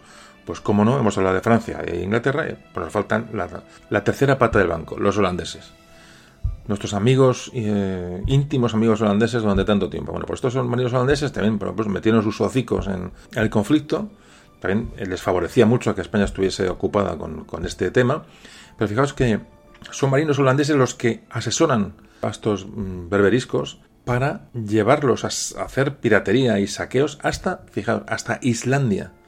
O sea, los piratas berberiscos saquean puertos en Islandia ya digo que son asesorados por marinos holandeses. Fijaos lo que es un conflicto absolutamente ya internacional del que estamos, eh, que estamos comentando. Por supuesto, aparte de desgastar al enemigo, al, imperio español, estos piratas lo que tenían con estas actividades era una, una forma de vida, obviamente. Es decir, acumulaban riqueza y las ciudades, eh, ciudades como Túnez, como Argel, como Orán, todas estas ciudades que hemos estado comentando, van a crecer bueno, pues al calor de estas, de estas, eh, de estos mm, actos de piratería que se suceden, ya digo, a través de, los años. Eran bases, eran, estas ciudades eran bases donde se abastecían, se reparaban los navíos, se encontraban tripulaciones y, sobre todo, se establecían mercados para vender a los esclavos que iban sometiendo en sus, en sus incursiones tierra adentro. Por supuesto, cada vez que los turcos hacían algún tipo de incursión, algún tipo de maniobra, algún tipo de campaña, siempre tenían, contaban con el apoyo de los piratas berberiscos. Es decir, digamos que vamos a ver un poco a los berberiscos como aliados, eh, aliados independientes en la mayor parte del tiempo del, Imperio Otomano. Porque es una manera para ver y resumir un poco bueno, eh, cuál era un poco la situación política del momento. ¿Qué zonas de España sufrieron malos durante estos 300 años los ataques de piratas? Eh, pues evidentemente las costas mediterráneas de Mallorca, sobre todo, fundamentalmente Mallorca, la costa valenciana, la costa murciana y todas las poblaciones costeras andaluzas sufrieron estos ataques. Como digo, bueno, por supuesto, llegaron hasta las Islas Canarias. En 1593 prácticamente fue invadida Fuerteventura por un, ataque de piratas. Lanzarote en 1771, fijaos ya a finales del 18. Saquearon también San Sebastián de la Gomera. Es decir, ahí hay muchas crónicas que hablan de, saqueos y ataques también en las Islas Canarias. Fue un auténtico desastre, fue un auténtico... Históricamente la, existencia de estos piratas era formaba casi parte de la vida de las gentes de, las costas, con lo cual supuso bueno, pues una, una, una huida, un movimiento digamos migratorio de, la costa a zonas del interior. solamente ciudades ya eh, fuertemente fortificadas permanecieron, digamos, en, activas en las costas. De hecho, hoy prácticamente muchas, en muchas leyendas y, la, bueno, en la historia, en la historia oral que se ha transmitido de, poblaciones eh, costeras españolas, este Barbarroja pues ha pasado a formar parte de leyendas locales, de, ha llegado hasta nuestros días los ecos de, estos momentos tan duros que vivió, eh, que vivió esta gente. ¿Cómo atacaban los piratas a las...? Bueno, pues era muy sencillo. Atacaban normalmente por la noche, como es normal. Repito, tenían mm, en la mayoría de las ocasiones información privilegiada de lo que se iban a encontrar, es decir, moriscos, andalusíes, es decir, gente que sabía perfectamente, conocía la geografía de la zona y, sabía dónde estaban los pueblos y sabía los puntos débiles de cada, de cada población, los atajos, los caminos, los, es decir, y ahí iban, iban sobre seguro. Normalmente atacaban en flotillas, el tipo de barco que llevaban eran, pues eran 90 galeras, jabeques, que un, es una... Bueno, la galera, como todos sabéis, es una embarcación larga, eh, estrecha, que sobresale muy poquito del, del agua. Suele llevar dos, dos, dos, mástiles con velas latinas, unas velas muy básicas, pero normalmente llevan remos. En cada banda del barco llevan remos para, eh, bueno, cuando había no había viento o entraban en combate, pues era mucho más fácil maniobrar la galera con los remos que dependía de las velas. Luego estaba el jabeque, que era un buque mucho más ligero, muy, muy rápido, muy maniobrable. Se utilizaba pues, también en acciones de guerra, en escaramuzas. Sobre todo era, era muy veloz. Luego había otros tipos de barcos que eran la tartana, el bajel. Es decir, embarcaciones más bien ligeras que lo que permitían era una gran movilidad y eran las ideales para llegar a las costas y, en un momento dar un golpe de mano y salir navegando rápidamente. No, tenían poco calado, con lo cual podían, podían eh, anclarse muy cerquita de la costa o incluso desembarcar en la arena de las playas. Es decir, fijaos, la, la bueno, esto, son eran flotas auténticas y, hay unas eh, tácticas y una preparación eh, concienzuda de, bueno, de cada golpe que daban a las costas. El armamento de estos em, bueno, eh, va a variar, evidentemente, a lo largo de los años, pero bueno, llevaban normalmente una espada corta, normalmente estos, eh, estos piratas llevaban también una daga, también un tamaño más, más pequeño, un puñal, llevan espada, por supuesto llevan arco, arco y flechas, y ya se fue incorporando poco a poco las armas de fuego, llevan cañones ligeros en los, en los barcos, eh, con culebrinas, falconetes, Luego los, los, soldados, los piratas ya se fueron, eh, bueno, armando con arcabuces, con sus pistolas, mosquetes, es decir, la variedad de armamento era comparable a, de cualquier ejército profesional europeo del momento, porque, porque los, los robos los saqueos que hacían, eh, aparte que evidentemente sus relaciones comerciales con los otros países europeos, eh, evidentemente en, estas relaciones comerciales pues existía la compraventa de armas.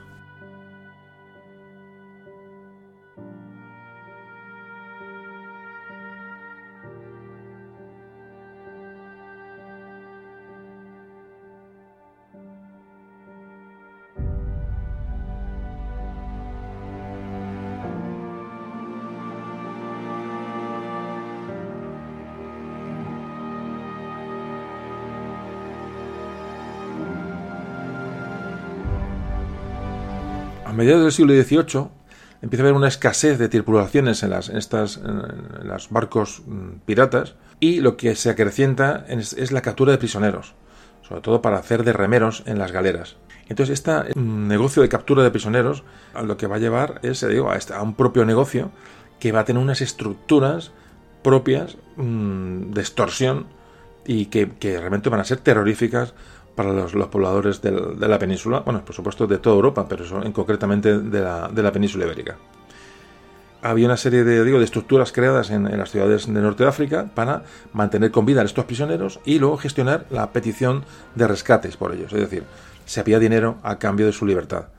Había hombres, mujeres y niños de todas las edades que, bueno, una vez que eran capturados, pues sufrían condiciones muy duras eh, sobre todo por la falta de higiene, sobre todo falta de alimentos. Eran, eran, sobrevivían, los mantenían vivos, pero en unas condiciones realmente lamentables. Fijaos el terror que suponía que ver una flotilla de, moros, como los llamaban, de enemigos, de, berberiscos, acercándose a las costas de, cualquier ciudad, mm, de la costa española.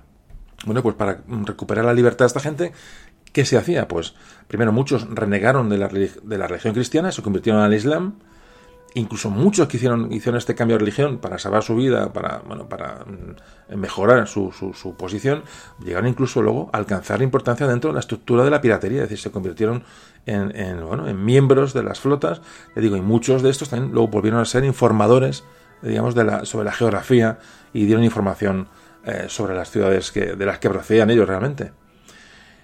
Hay un personaje, como todos sabéis, que hablamos en el audio correspondiente, de Miguel de Cervantes, que estuvo preso durante cinco años en Argel.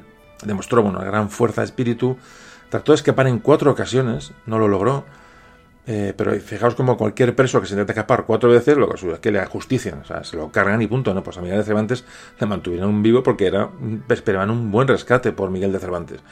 o sea, evidentemente no, no compensaba mantener con vida a los esclavos si no se les vendía o no, o eran, o eran, eh, bueno, eran, les causaban problemas, eran gente indisciplinada. Pues llegaron al rescate de Miguel de Cervantes en 1580, llegaron a Argel los padres trinitarios y le liberaron. Esta parte de, su cautiverio y puesta en libertad la relata en la primera parte del Quijote, de la obra del Quijote. Hemos hablado de los trinitarios que liberan a Cervantes. Fijaos, había dos órdenes religiosas que estaban autorizadas para el intercambio y rescate de los esclavos, de los cautivos, los prisioneros. Eran los trinitarios, los hermanos trinitarios y los hermanos de la Orden de la Merced.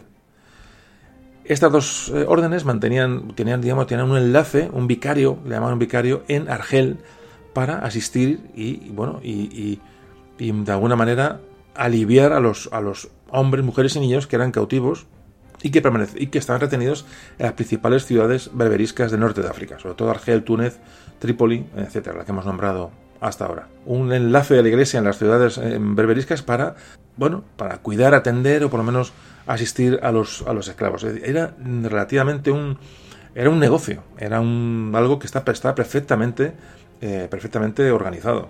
Bueno, pues estas dones religiosas solían estar financiadas por las familias de los afectados y a esto se les sumaban las, limosnas de los eh, bueno, que iban recibiendo cuando pedían dinero para pagar rescates y traerse la mayor cantidad de gente posible de vuelta a la península hay que darse cuenta que lo que se pedía eran por los piratas, el rescate eran cantidades muy elevadas, también dependiendo pues, de la juventud, de la categoría del, esclavo, del, cautivo. Y entonces se habla que, bueno, se rescataron, mm, no hay un dato exacto, he buscado mucho para dar un dato de cuántos cautivos se pudieron liberar o cuántos cautivos pudo haber en estos periodos, no se sabe de la ciencia cierta, fueron muchos miles de personas los que fueron cautivos en las ciudades africanas. Los que no eran rescatados o los que no tenían posibilidad de rescatar se convertían en esclavos de los musulmanes, eran vendidos y, se les perdía la pista.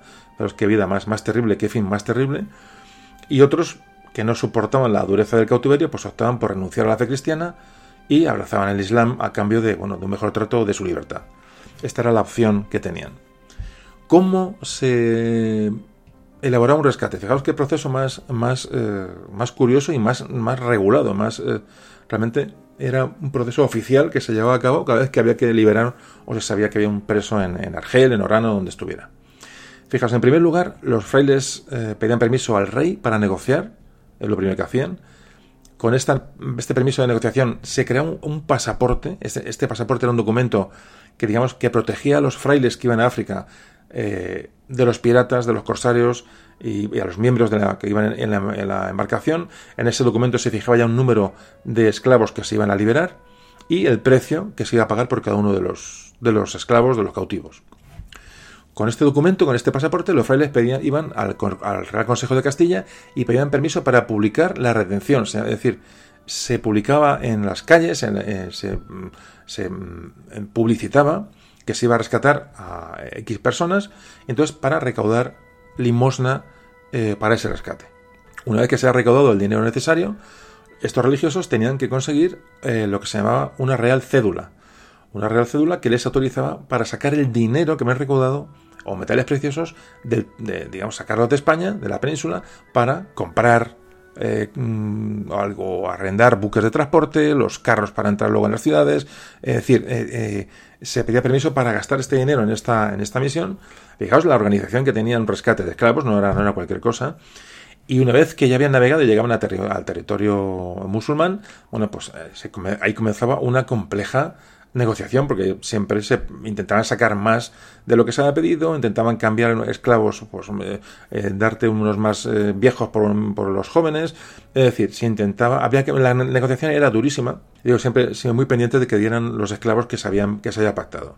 Entonces, durante este proceso de intercambio de, pago de rescate, iba un escribano real en la expedición se llamaba el escribano real de la redención, y este escribano estaba obligado a llevar un libro, un libro de, una contabilidad diaria de cada operación, en la que se hacía constar, pues, eh, de una manera detallada, las actividades, digamos, de, la contabilidad, el dinero que se pagaba por cada rescatado, se llevaba un control exhaustivo de, la, de las personas y el dinero. es qué cosa más curiosa y, y, qué horripilante, ¿no? Que realmente, fijaos, esto duró muchísimos años.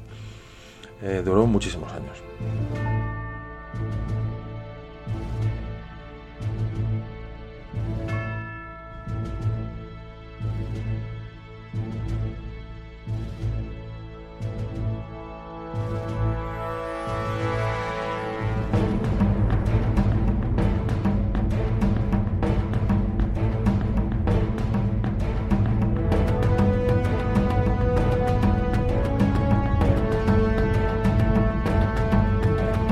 Bueno, seguimos avanzando y viendo aspectos de, este tema, ya digo, que estamos tratando hoy. Existían ciudades españolas, eh, plazas, eh, en, en, el norte de África, que fueron conquistadas por la corona española, y estos emplazamientos tenían gran importancia militar y estratégica, porque mm, lo que hacían era vigilar, informaban, incluso impedían aún la llegada de expediciones berberiscas a, la península. Es decir, se, eran, eran, daban avisos a veces de que han visto una expedición, una flota que salía. Es decir, estas ciudades que bordeaban la costa africana eran, pocas, pero eran, estaban estratégicamente muy bien colocadas y era un poco una primera línea defensiva ante, ante, ante este movimiento de piratas. Las, principales plazas de la berbería que, consiguen los españoles en sus primeras expediciones fueron, antes que lo que antes hemos comentado, Mazalquivir, eh, Orán, Argel. Argel se lo reconquistaron después los, berberiscos, eh, Túnez, Bujía, Trípoli, el Peñón de Vélez de la Gomera, hemos hablado, la Goleta en Túnez, cerca de Túnez, eh, y Melilla. Melilla, esta mensación importante, poco a poco fue cogiendo importancia. A estas ciudades se sumarían más tarde Ceuta y Tánger que eran antiguas posesiones portuguesas, pero una vez que, no os acordáis, Felipe II se hace cargo de la. absorbe la corona portuguesa y entonces pasan a ser españolas tanto Ceuta como Tánger. Es decir, que hay una red también de ciudades eh, que a veces cambiaban de mano de unos a otros, como ahora veremos, eh, bueno, que, eran estratégicamente importantes y que también jugaron un papel a favor de la corona española para evitar todas estas acciones. Fijaos que, por ejemplo, la ciudad de Orán, eh, aunque eran poblaciones, digamos, habitadas por militares, fundamentalmente Orán, sin embargo, llegó a una plaza española, pues perfectamente organizada y urbanizada, en una ciudad grande. Había civiles, y tanto civiles como militares. Fijaos que eh, se habla, hay un estudio que en el siglo XVIII la población de Orán ascendía a 10.000 habitantes. Es una ciudad grande y además con, no solamente mm, habitada por militares. Melilla, por ejemplo, que era considerada como un presidio menor. Un presidio es una, es una fortaleza. Un, sobre todo, presidio se llama, bueno, pues a, a un fuerte, digamos, sobre todo asociado con una frontera.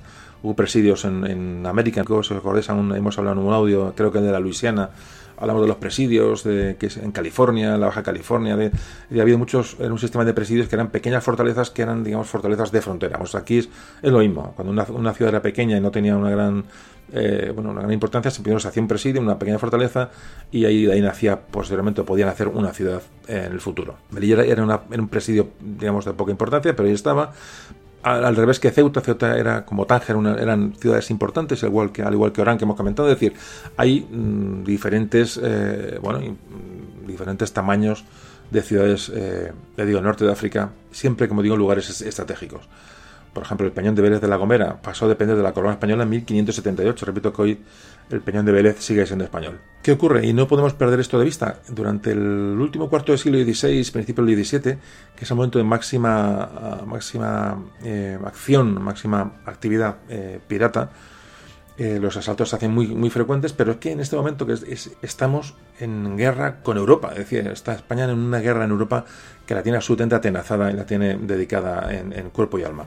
Fijaos lo que supone este problema, además de, las campañas en, el corazón de Europa. ¿Qué ocurre con estas guerras y esta, bueno, este, estos gastos que genera todo este esfuerzo bélico? Pues que, eh, por ejemplo, ocurre una bancarrota, una bancarrota importantísima en 1576, y entonces no hay dinero para Mm, asegurar las costas. No hay dinero para intentar mantenerse, eh, mantener a raya a un posible atacante que desembarque en una cualquier playa eh, peninsular. Entonces, sé lo que hace, se hace es, como siempre, eso es típico, y lo estamos viendo, o sea, hoy mismo, como eh, la solución, pues impuestos, grabar con impuestos a la gente. Es una solución básica, sencilla, pero tradicional y arcaica.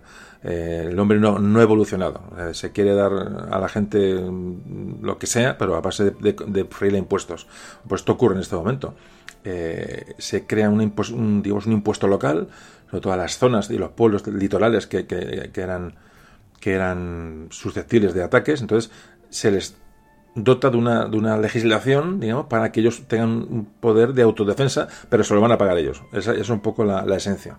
Entonces se forman unas milicias llamadas milicias generales, que son gentes de las poblaciones aquellas que, a la par o paralelamente a sus mm, actividades laborales de cada uno, van a cobrar como soldados solo cuando ejerzan como soldados. Es decir, va a ser un sistema de autodefensa que se crean, eh, digamos, de una manera eh, muy puntual y, regionalmente. Hay dos personajes importantes, uno es eh, Juan Bautista Antonelli y Vespasiano Gonzaga, que son ingenieros de Felipe, II, que habían creado bueno, unos diseños de torres costeras, tipo, atalayas, que iban a alertar de la llegada de los barcos enemigos y, y la vez, aparte de avisar, podían defenderse de sus ataques. Entonces hay un proyecto que esta gente lleva a cabo con el poco dinero que, sobra para crear una, digamos, una línea de, torres costeras, una muralla, digamos, de defensa costera desde, digamos, del sur de Francia hasta Cádiz. Ese es el proyecto y de hecho se van a construir muchísimas torres de las cuales quedan hoy muchísimos restos. Estas torres se levantaban sobre una base, digamos, que se asentaba en una, eh, lo que se llamaba eh, una base o plinto, creo que ese nombre, que se construía con una tierra muy poquito compacta para absorber el impacto de, una posible bala de cañón y de, sobre este cuerpo inferior se colocaba una puerta, una puerta que estaba en una, zona alta, pues, a la que se accedía por una escala, una escala que podía ser retirada en caso de que la torre fuera rodeada por un ataque pirata. Es como las atalayas que podemos ver ahí en muchas zonas de, de Castilla, es decir, atalayas más arcaicas, pero es el mismo, mismo fundamento, torres con varias, eh, varios pisos. En la terraza superior se colocaba eh, artillería, artillería mm, a veces bastante potente. En caso de que llegaran, estas torres veían la llegada de una, de una flotilla pirata, bueno, pues, eh, pues, realizaban ahumadas, se llamaban ahumadas durante el día y encendían fogatas por la noche para avisar a los ciudadanos del peligro que les llegaba y a la vez se servían de refugio en caso para los pescadores o la gente del, litoral por, ante la llegada de, estas flotas piratas. Ya digo que son el elemento precursor de estas, de estas torres son las atalayas, ya digo, que, que todos conocéis que se pueden ver por muchos sitios, que son torres eh, de, de, piedra que empezaron a construir prácticamente en tiempo de los romanos y cartagineses y que los árabes pues las, dieron bastante, bastante valor y se construyeron muchas torres, muchas atalayas en la península para las... Eh, bueno, para proteger las diferentes fronteras en tiempo de la, de la, Reconquista. Bueno, pues estas torres que eran auténticos mini castillos, ya digo, por ejemplo, en, las Baleares podéis ver muchas eh, torres que siguen en pie, auténticos, ya digo, pequeños castillos, incluso se pueden visitar, son, son impresionantes. Entonces había un sistema de torres por la, en la, digamos, en, la, en el litoral, pero también un sistema de torres que se llamaban torres postlitorales, que tenían la función de, bueno, de avisar eh, digamos, de, hacer que ese aviso fuera eh, penetrando tierra adentro, porque con el tiempo, con la información que estos eh, piratas tenían cada vez más, más concreta y más precisa, atacaban ciudades muy en el interior. Entonces había que avisar desde la costa que fueran rápidamente los avisos hasta las ciudades del interior para que la gente se pudiera, se pudiera poner a, sobre seguro. La verdad que la vida muy complicada como estáis viendo.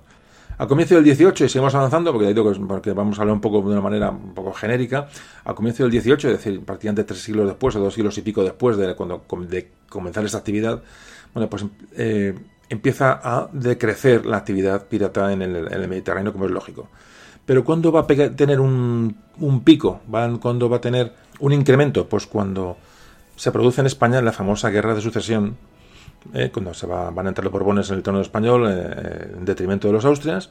Bueno, pues en esta guerra que España se mete de lleno, bueno, pues esta, esta la hace más vulnerable, no, los medios que se pueden dedicar a la defensa de, las, de las costas es, prácticamente nulo, y aprovechan para tomar la ciudad de Orán y la ciudad de Mazalquivir. Te digo, durante la guerra de sucesión española, los, eh, los berberiscos aprovechan para tomar estas, estas ciudades que evidentemente están más, más desguarnecidas. Bueno, pues esto hablamos, fijaos, ya hablamos en pleno siglo XVIII. eh, porque la, ya con Felipe V, con el primer Borbón en el trono, se va a hacer la, ya una expedición importantísima a Orán, para recuperar Orán que se acaba de perder.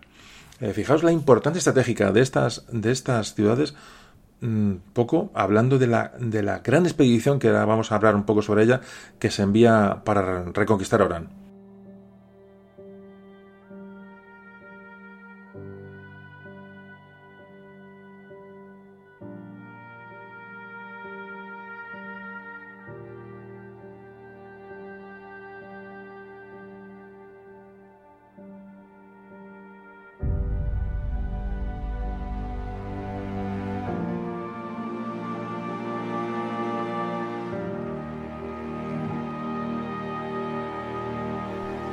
He querido importante, aunque digo que no me, detengo casi nunca en las expediciones militares ni en la descripción militar de las eh, bueno de la historia, porque para mí es una cosa paralela.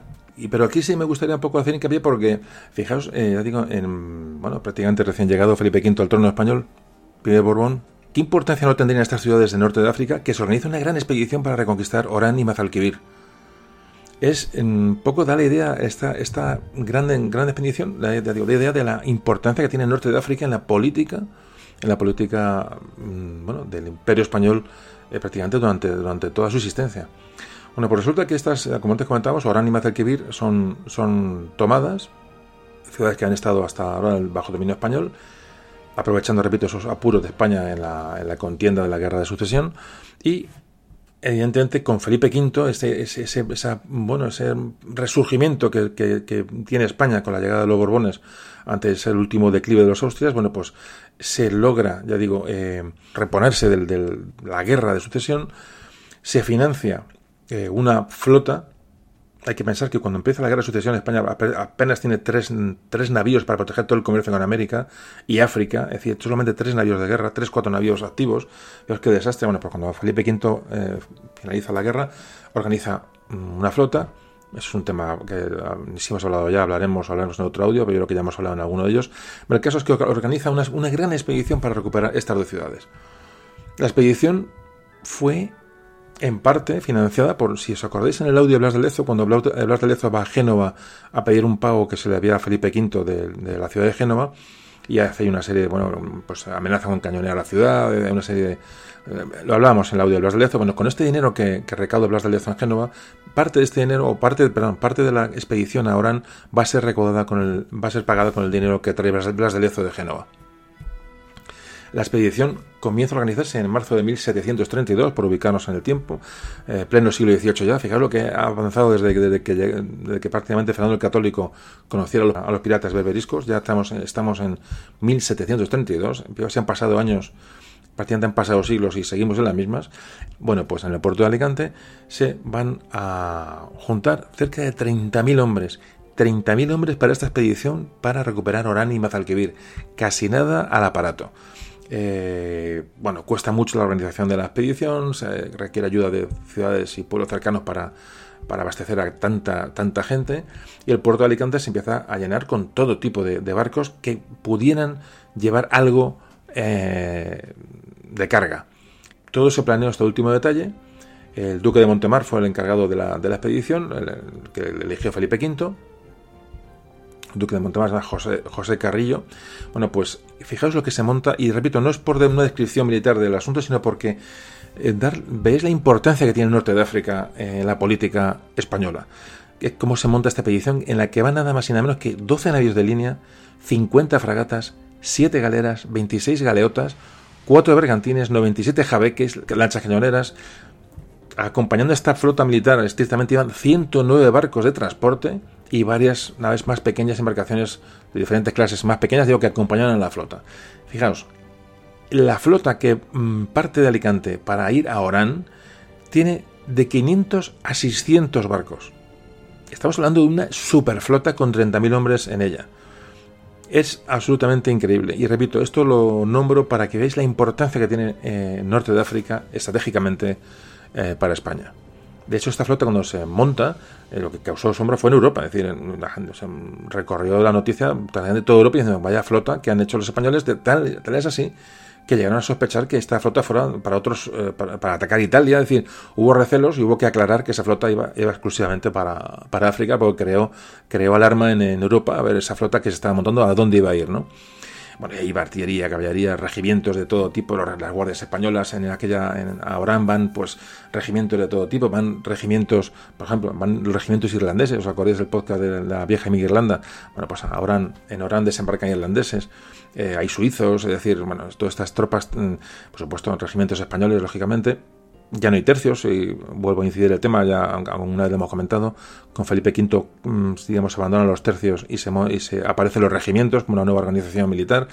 ya, ya nos, se han acabado los tercios, ya son regimientos, y, y bueno, y de hecho van dentro de esas tropas van incluso soldados de, que han nacido en Orán, eh, bueno, pues durante la, etapa española de, posesión, que se alistan para intentar recuperar su propia ciudad. En total se calcula que la flota de 30.000 hombres, militares, soldados de, combate, iban cerca de 27.000. Los otros 3.000 pues eran pues, marineros, eh, decir, médicos, eh, administrativos, etcétera. Pero la flota y el, es, tremenda. Entonces salen hacia Orán con la bendición del Papa Clemente XII, es decir, no vamos a entrar ya en, los temas eh, militares de, de la campaña, pero se recupera Malzalquivir y se recupera Orán. Hay que decir que una vez que se recuperan estas dos ciudades, sufrieron luego un asedio de eh, intentar recuperar, los, berberiscos intentan recuperar Orán concretamente, atacando Orán con 10.000 soldados cuando la guarnición que dejó allí los españoles no era muy numerosa.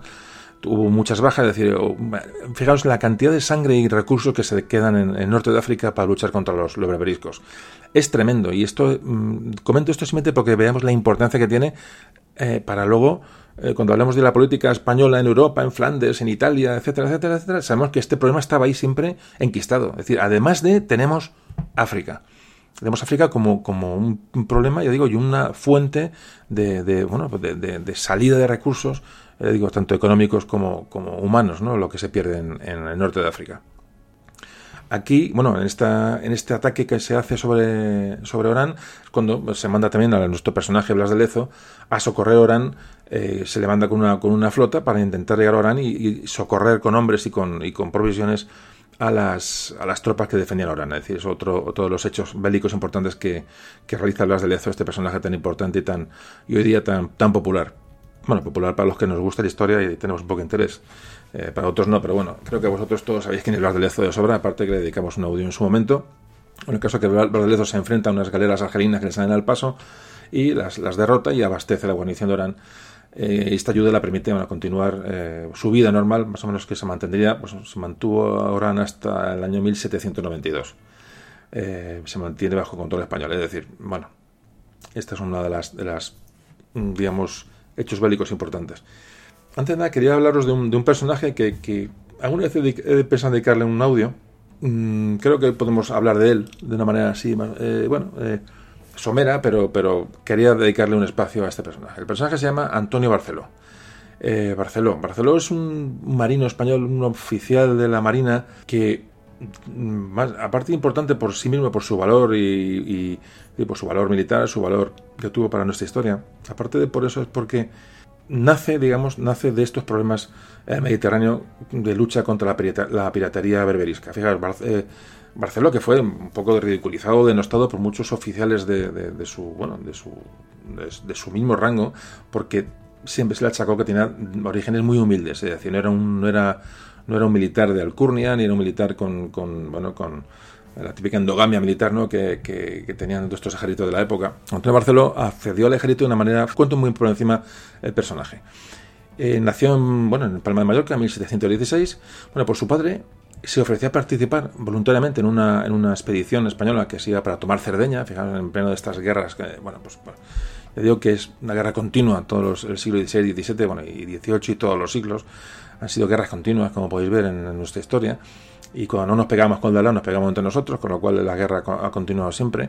Entonces, en aquel acto de servicio eh, que hace el padre de Barceló, bueno, pues se le da una patente de corso. Es decir, la patente de corso es que se le permite, se le reconoce la capacidad de apresar y saquear pues buques eh, musulmanes enemigos en nombre del rey a cambio de entregar parte de lo que obtenga al Estado. Es decir, la patente de corso pues, la han tenido pues, piratas ingleses, por supuesto, Drake, etc. en fin, vamos aquí a comentar lo que es la patente de corso, es decir, es un permiso de la corona correspondiente para que, para un pirata saque a cambio de dinero de, parte del botín.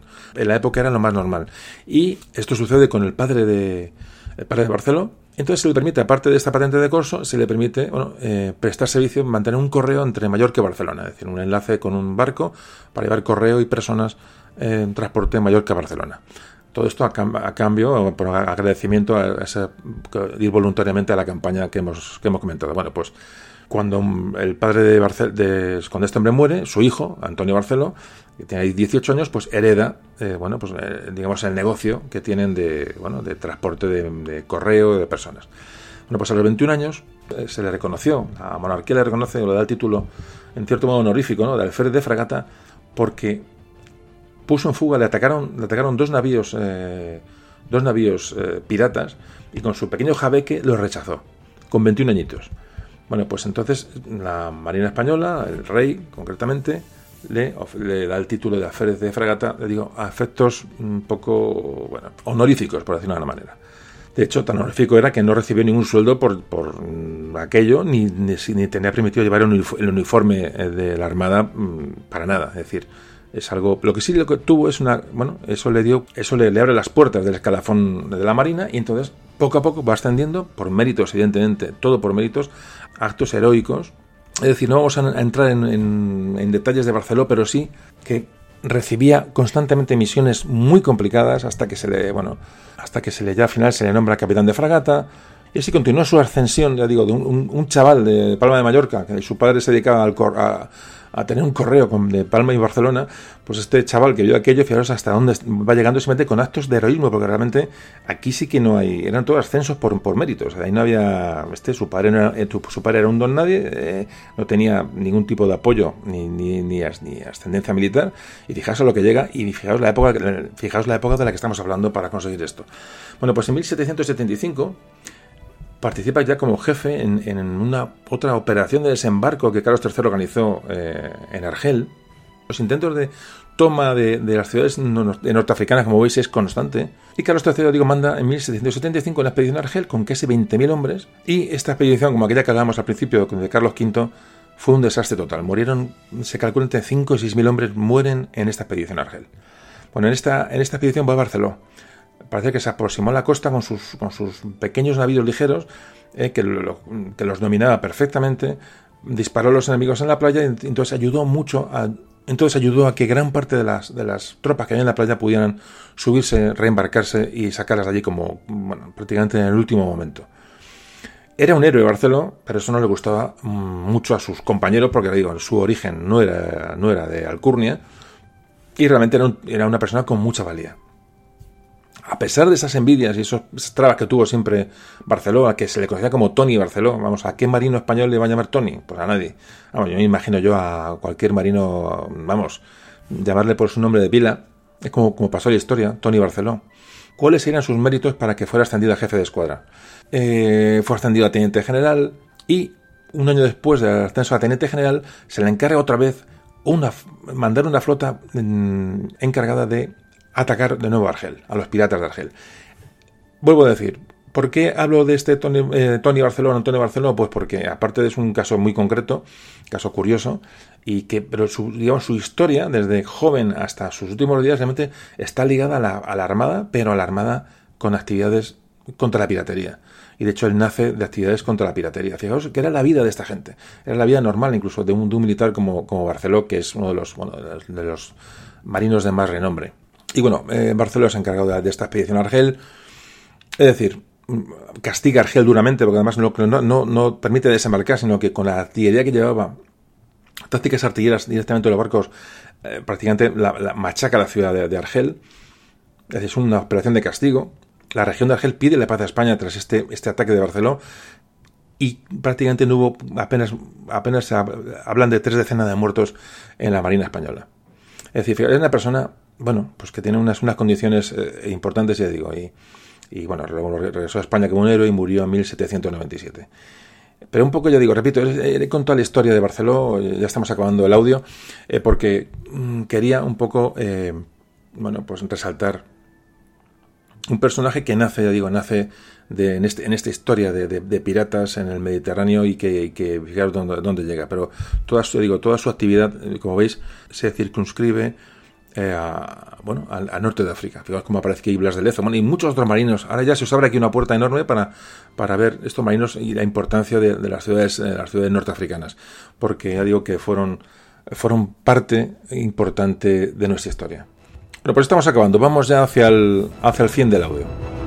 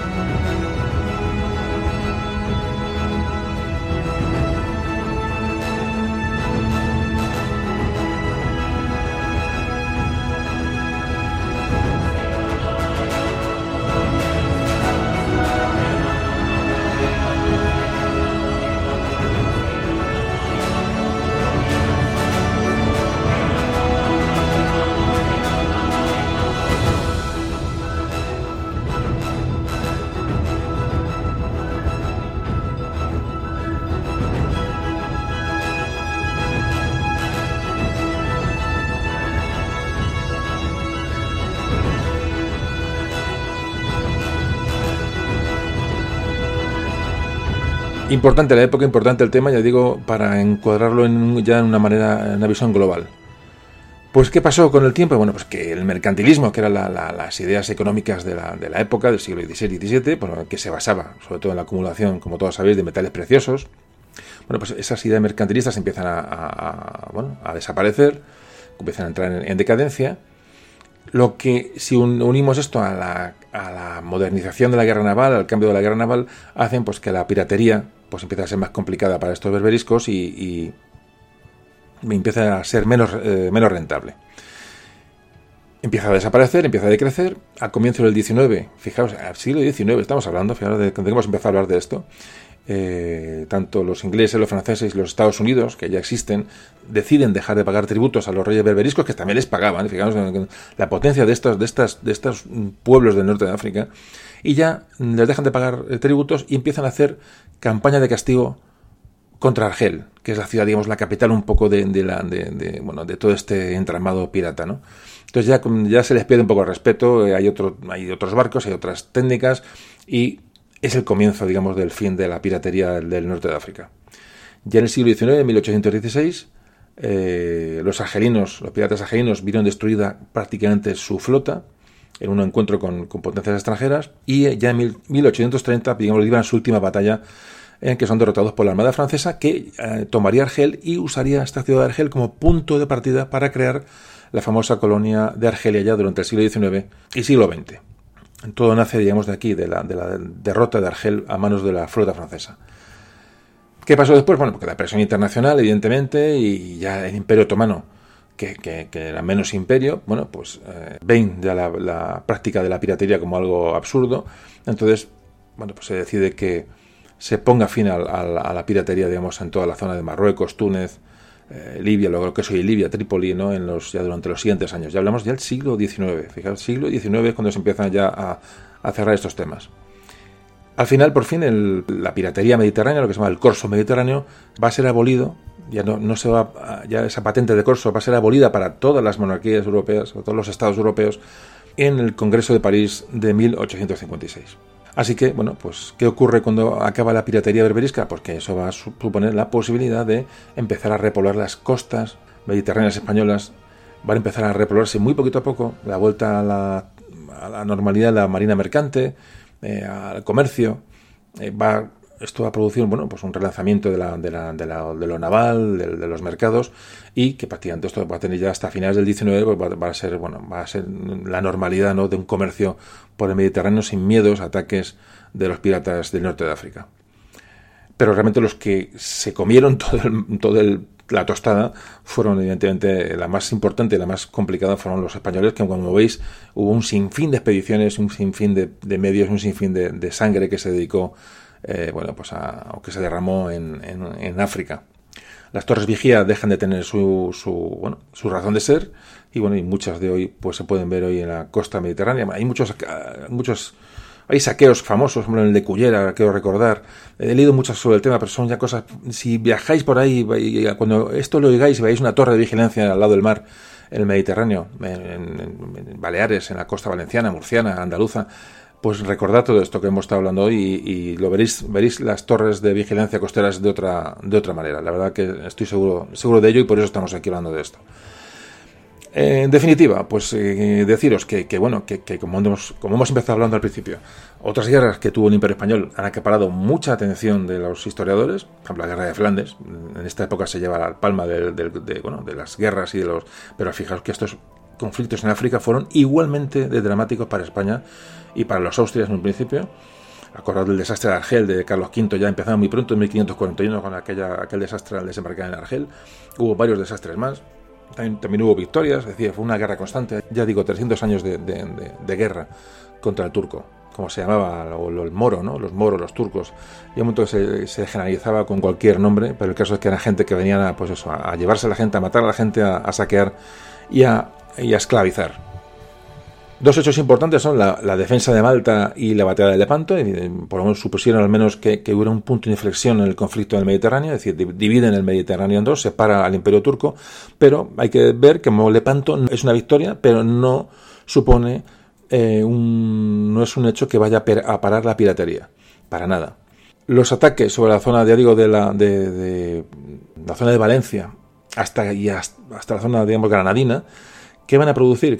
Los mismos ataques produjeron una falta de, personas en la costa, en la costa y en las cercanías de la costa, es decir, va a haber una falta de desarrollo agrícola en la zona que se va a ver muy agravado luego con la expulsión de los moriscos durante el reinado de Felipe III. Es decir, en esa zona Mm, sureste española se perdió el 60% de la población agrícola y muchas zonas del sur, eh, peninsular sufrieron ese déficit de, población, ese déficit de, alimentación, ese déficit, digamos, de, lo que haya sido esas zonas tan ricas durante toda su historia.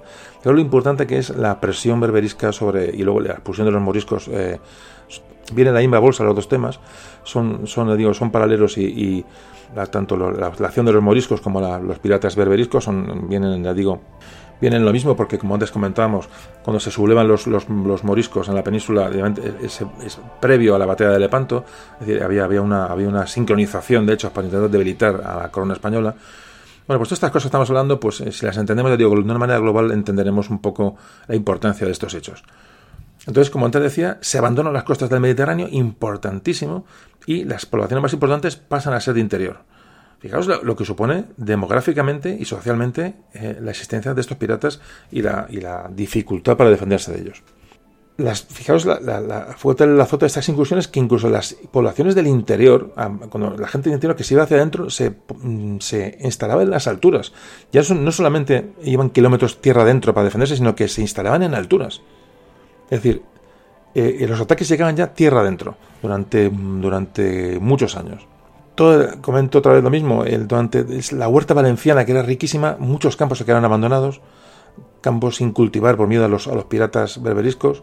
Y bueno, resumiendo que la amenaza de estos piratas incidió enormemente en nuestra historia, que fue un eterno frente abierto que obligó a enormes esfuerzos, obligaron a España a dividir sus fuerzas, muy importante, tanto eh, las, eh, las, guerras en Europa, el descubrimiento de América, toda la gestión americana, con, tuvo que, hubo que dedicar muchos... Mm, medios y sobre todo flota al tema norteafricano y por supuesto no olvidar el tema de la esclavitud. Durante estos 200 años que dura esta actividad en el norte de África más el imperio turco, se calcula que más de un millón de europeos acabaron como esclavos. Argel llegó a tener en alguna época casi 30.000 esclavos en Argel. En Argel se llegaron a reunir 30.000 esclavos. En fin, eh, y muchos, por supuesto, procedentes de España es grave el tema, importante y la digo, vale la pena conocerlo. Así que bueno, ya, ya acabando, mm, decir que bueno, que el terror se extendió en las costas españolas durante tres siglos, saqueos, muertes, esclavitud, todo esto acompañó a la vida de las gentes más próximas al Mediterráneo.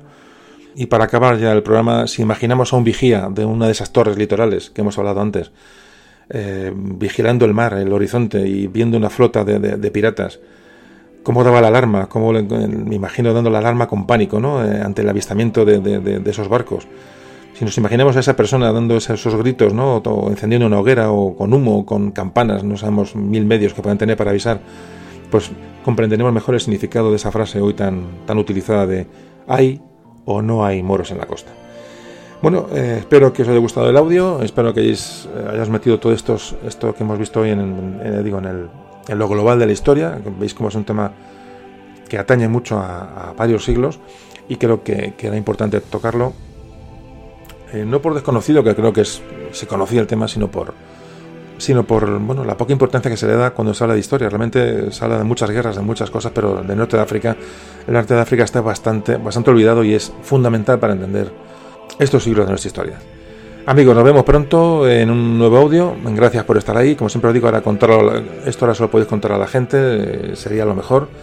Eh, todas estas cosas, contarlo a vuestros chavales, a vuestros amigos, a vuestros familiares, si vais por la playa, si vais veis una torre costera o no costera, cuando estéis en la playa, pues en un chiringuito, pues le dais la brasa a alguien con esto. ¿Os imagináis que ahora parezca hay una... Les conté la historia, que saqueaban, que cogían esclavos, que todo esto que hemos hablado hoy, pues es, puede ser una conversación de un chiringuito de playa perfectamente. Es lo que tenemos que intentar, aunque a veces nos tachen de raros. Lo dicho, un abrazo fuerte a todos y a ver si pronto nos vemos en un nuevo audio. Un saludo.